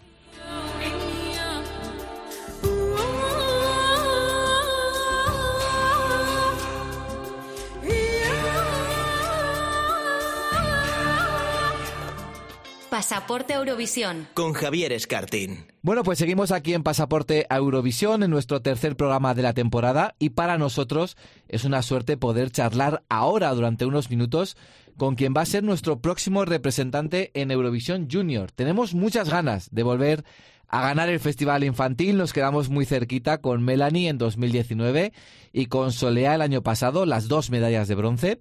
Y ahora aspiramos al oro con Levi Díaz y su canción Reír. Hola Levi, ¿qué tal? Hola, ¿qué tal? Oye, en primer lugar, gracias por estar con nosotros y darte toda la suerte del mundo para esa gran cita del 19 de diciembre. Oye, no sé cómo te encuentras a menos de dos meses eh, para París. ¿Cómo, cómo te sientes? Pues súper emocionado, tengo muchísimas ganas de ir y de, de verdad demostrarle mi talento a la gente, a, a Europa en sí y a que la gente se lo pase bien, que disfrute con mi canción. Tengo muchísimas ganas. Pero no estás nervioso, nada, de momento. Nada. Nada, jolín. Nada nervioso. Pero ya tú te, te imaginas ya ahí en ese escenario, además hemos visto cómo va a ser el boceto del, del, del escenario. ¿Tú te imaginas ya allí cantando reír o todavía no? Totalmente, totalmente. Ya ca- cada vez que ensaya la canción, me imagino que estoy en el escenario y, y es súper chulo. Oye, ya hemos escuchado tu canción, como digo, Reír, con el que vas a competir en, en el festival. ¿Qué ingredientes ganadores, ganadores crees que tiene esa canción? Eh, bueno, ganadores no diría, pero sí eh, sus, sus puntos fuertes. Sino, bueno, pues es la positividad, eh, eh, digamos, un poco que, que transmite mucha alegría y, y, y ganas de, de bailar y de cantarla. Eh, transmite también, a mí me transmite mucha paz y la verdad que me hace olvidar de todos los problemas que tengo, entonces pues eh, yo eh, ojalá le pase eso a la gente que la escuche. Oye, ¿cómo te estás preparando? Ya vemos que nervioso no estás, según nos has dicho, pero ensayas todos los días, tienes a lo mejor un coach que te ayuda. ¿Cómo lo estás llevando? Pues lo estoy llevando genial, la verdad. Gracias también a mi profesor de canto Miguel Manzo, eh, ensayando cada día, genial, genial, genial. Y oye, ¿y bailar? ¿Bailas bien tú? Bueno, me defiendo, me defiendo. No, sí, sí, pero tú si me pones una coreografía y la trabajo, me sale de 10. Ujú. Te lo digo porque es verdad que, claro, ya una vez que tenemos al cantante, tenemos la canción, lo que falta es la puesta en escena. ¿Estáis ya Exacto. pensando en cómo va a ser esa puesta en escena? Bueno, eh, se está pensando, pero to- todavía no hay, no hay, no, no hay, mm, no sé, todavía no, no, no hay cosas. ¿Pero te ves bailando mucho o, bueno, diciendo, bueno, lo, lo justo y necesario? Eh, bueno, lo que me pongan, aunque no me pongan coreografía, ya, ya me moveré yo por el escenario. Oye, en la voz nos deslumbraste como, sobre todo como baladista, y en Eurovisión Junior, como hemos dicho, apuestas un poquito por algo con más de garra, más mediterráneo. ¿En qué estilo se siente más cómodo Levi cantando? Bueno, pues gracias a este nuevo estilo he descubierto que también me siento muy cómodo cantando, digamos, en pop latino, así como has dicho tú, más mediterráneo. Eh, claro, eh, las baladas a mí me encantan, me encantan, es el estilo, bueno, no es el que mejor me sale, pero es con el que siempre he cantado. Entonces, este, eh, esta canción ha sido un reto ya que me ayuda a salir de mi zona de confort y, y la verdad que estoy súper agradecido porque he descubierto un nuevo estilo que me gusta. Pero de cara a esos próximos singles o, temas que vamos a descubrir de Levi, ¿te inclinas más todavía por la balada o, o vas a apostar por ese por este nuevo estilo? Por las dos. Por las dos. Vas a hacer una mezcla de las dos, ¿no? Exacto. Oye, tienes 13 añitos, si no me equivoco, eres, eres muy joven, pero yo no sé si te consideras eurofan o si sabías mucho sobre el Festival Junior antes de ser el elegido. ¿Tú soñabas, por ejemplo, con cantar e- en Eurovisión Junior? Es que lo soñaba y ni me lo imaginaba, ¿sabes? Porque yo decía, son sueños que jamás se van a cumplir porque es muy grande. No me imaginaba que, que pasaran los castings de la voz, o sea, imagínate esto. Claro. Es muy grande. Y aparte de representar a tu país, pues es un orgullo muy grande. Ujú. Entonces, ¿de a ti de dónde te viene ser, vamos a llamarlo que conozcas Eurovisión? ¿Ya lo veías desde muy pequeñito? Bueno, sí, he visto las últimas ediciones de Eurovisión, desde que fue Melanie, desde que, que. España volvió al, al festival. La verdad que lo he visto con Solea, Melanie, también he visto Barey, Ruth Lorenzo, todas estas grandes artistas. Melanie, has hablado de ella, has estado, co- ha estado contigo recientemente, que te he visto Sí. en unos vídeos. Oye, ¿qué consejos te ha dado ella? Eh, bueno, la verdad que me, me dio una sorpresa en mi pueblo y bueno, me ha dado muchísimos consejos, más que todo anécdotas y que, que me han servido como consejos, como por ejemplo vivir la experiencia, que cada ensayo lo viva como si fuera la actuación, eh, que, que, que me meta en la canción, que trate de, de transmitir al público la, la letra y el ritmo. Y pues son consejos que, que la verdad que sirven mucho. Además, tú vas a tener la suerte, como Melanie, de poder ir al festival in situ a París, que por ejemplo Solea pues no tuvo la opción el año pasado, y de conocer también a tus eh, buenos rivales o compañeros que van a participar contigo en ese festival. ¿Tú has, ¿tú has estado alguna vez en París o no? ¿Qué va? Jamás he estado en París. Nunca. Va a ser una primera vez muy especial. Jolín, fíjate, ¿y cómo te imaginas también cómo va a ser esa relación con tus, repito, compañeros barra rivales para el triunfo? No, me, me quedo con compañeros. Eh, bueno, pues eh, la verdad que he hablado muy poquito con, con Ayana de, de Países Bajos por TikTok, pero nada, un hello. Pero bueno, mm, la verdad que no he tenido problemas nunca en hacer amigos, porque yo soy muy amiguero. Y, y yo creo que, que, que sí, que, que vamos a formar una gran piña. Oye, además tú hablas bastante bien inglés, ¿no? Bueno, sí, eso dicen, me defiendo. Estás haciendo también un poquito de repaso y no, bueno, de cara a París voy a repasar un poquito para hablar con la gente, ¿no? Con mis amigos. Claro, claro, ha- ha- hablo solo y me, y me imagino conversaciones. Oye, he leído que, que si ganas, que ojalá sea así, pero si lo, si lo consigues, lo primero que vas a hacer es llamar a tu abuela. ¿Por qué? Eh, bueno, por, pues porque a ella le hace muchísima ilusión eh, verme pues en, programas y en festivales tan grandes. Y pues nada, ha esta- es una persona la que, que ha estado ahí siempre y, y me ha ayudado mucho en, en la música. Y, y la verdad que siempre ha estado ahí, siempre, siempre, cuando las cosas no salían bien, cuando salían bien también y yo creo que se lo debo, es lo mínimo que podría hacer. Bueno, yo creo que ganes o no, lo primero que tienes que hacer es llamar a tu abuela, ¿eh? igualmente. Exacto, exacto, va a estar orgullosa igual. Oye, ¿y cómo está tu familia, por cierto? ¿Cómo lo están viviendo tus padres, tu- tus tíos? Eh, no sé si ya están preparando algo para ir a París. ¿Quiénes van a ir a París contigo? ¿Quiénes lo van a ver desde, desde Barcelona? ¿Cómo, ¿Cómo se están organizando la familia? Bueno, pues mi familia súper contenta y mis amigos ni te cuento. Mi tía, mi tía que está aquí conmigo, está todo el día cantando la canción, que, que, que es una pasada. Y, y bueno, pues sí, hay, hay algunos planes para ir a, a, a París todos. Pero bueno, eh, mi abuela yo, yo, yo quiero que venga la primera y ojalá que pueda venir también más gente de mi familia porque no sé cuánta gente podrá ir. Mm, ¿Y en el instituto qué te dicen? Buah, súper contentos, los profesores súper contentos, que desde aquí les envío un saludo. Mis amigos también igual, eh, súper contento todo el mundo, la verdad. Jo, qué guay, me alegro mucho. Sí. A ver si, si tienes la oportunidad de, de- también de París de hacer algo con ellos y poder, aunque sea a la distancia, que ellos también se sientan que están ahí apo- apoyándote sí, sí, y disfrutando de, la experiencia. Oye, y después de La Voz y de Eurovisión Junior, ¿qué te gustaría hacer a ti? Supongo que además de estudiar, que creo que quieres ser piloto de avión, ¿qué te gustaría a ti? ¿Cómo te ves? Eh, ¿El Levi dentro de un año, dos o tres? ¿Cómo, cómo te lo imaginas tú?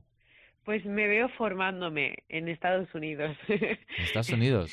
Sí, me, me quiero ir a estudiar a Estados Unidos eh, eh, para estudiar música y, y, bueno, pues ser piloto de avión.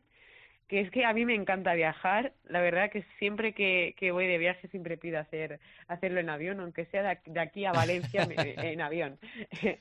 Eh, pero sí, sí, yo, me veo estudiando, formándome mucho y para que, bueno, el- así el día de mañana poder tener una carrera y, y, y quién sabe poderme dedicar a la música también. Levi, pues nada, muchísimas gracias por haber estado con nosotros. Yo te deseo muchísima suerte. Ya sabes que vamos a estar apoyándote desde París o desde España, pero que vamos a estar ahí detrás de ti ese 19 de diciembre, que la canción es una chulada.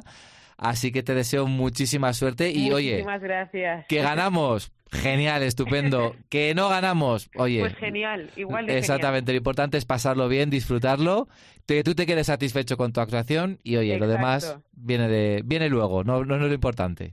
Exacto, muchísimas gracias a vosotros. Un abrazo, Levi, cuídate, chao. Un abrazo, chao, chao.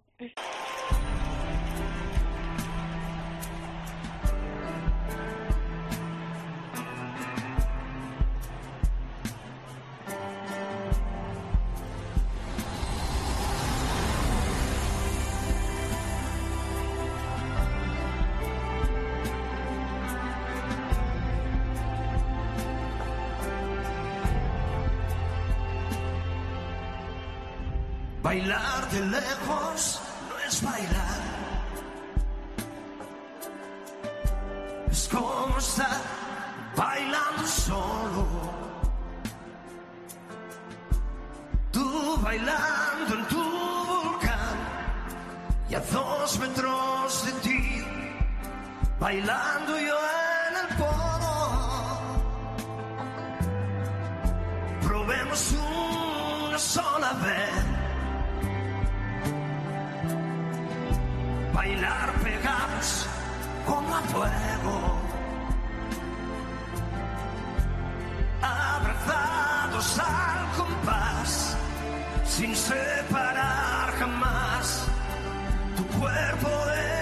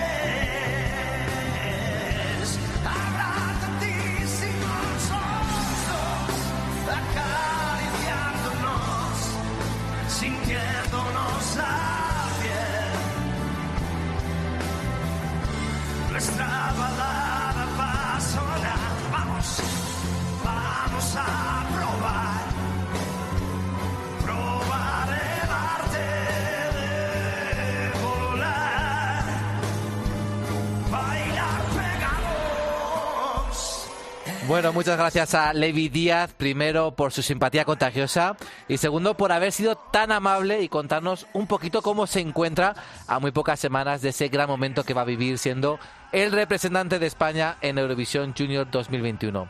Ya se lo hemos dicho, ojalá tenga mucha suerte y se lleve el triunfo y si no al menos que logre un gran resultado como hizo hace ya 30 años el gran Sergio Dalma y su bailar pegados. Lo hemos repasado con Iván hoy, ese cuarto puesto que nos supo a poco, porque por un momento pensamos que Dalma podía ganar Eurovisión 1991. Un himno, este bailar pegados, que es historia de la música española, como pudimos comprobar este sábado en el concierto Cadena 100 por ellas, donde estuvo invitado el artista catalán y donde interpretó este tema ante 10.000 entusiasmados espectadores. Con esa actuación en directo nos despedimos recordando que el concierto completo se puede volver a ver en cadena100.es y que nosotros volvemos dentro de dos semanas con más Pasaporte Eurovisión. Hasta entonces.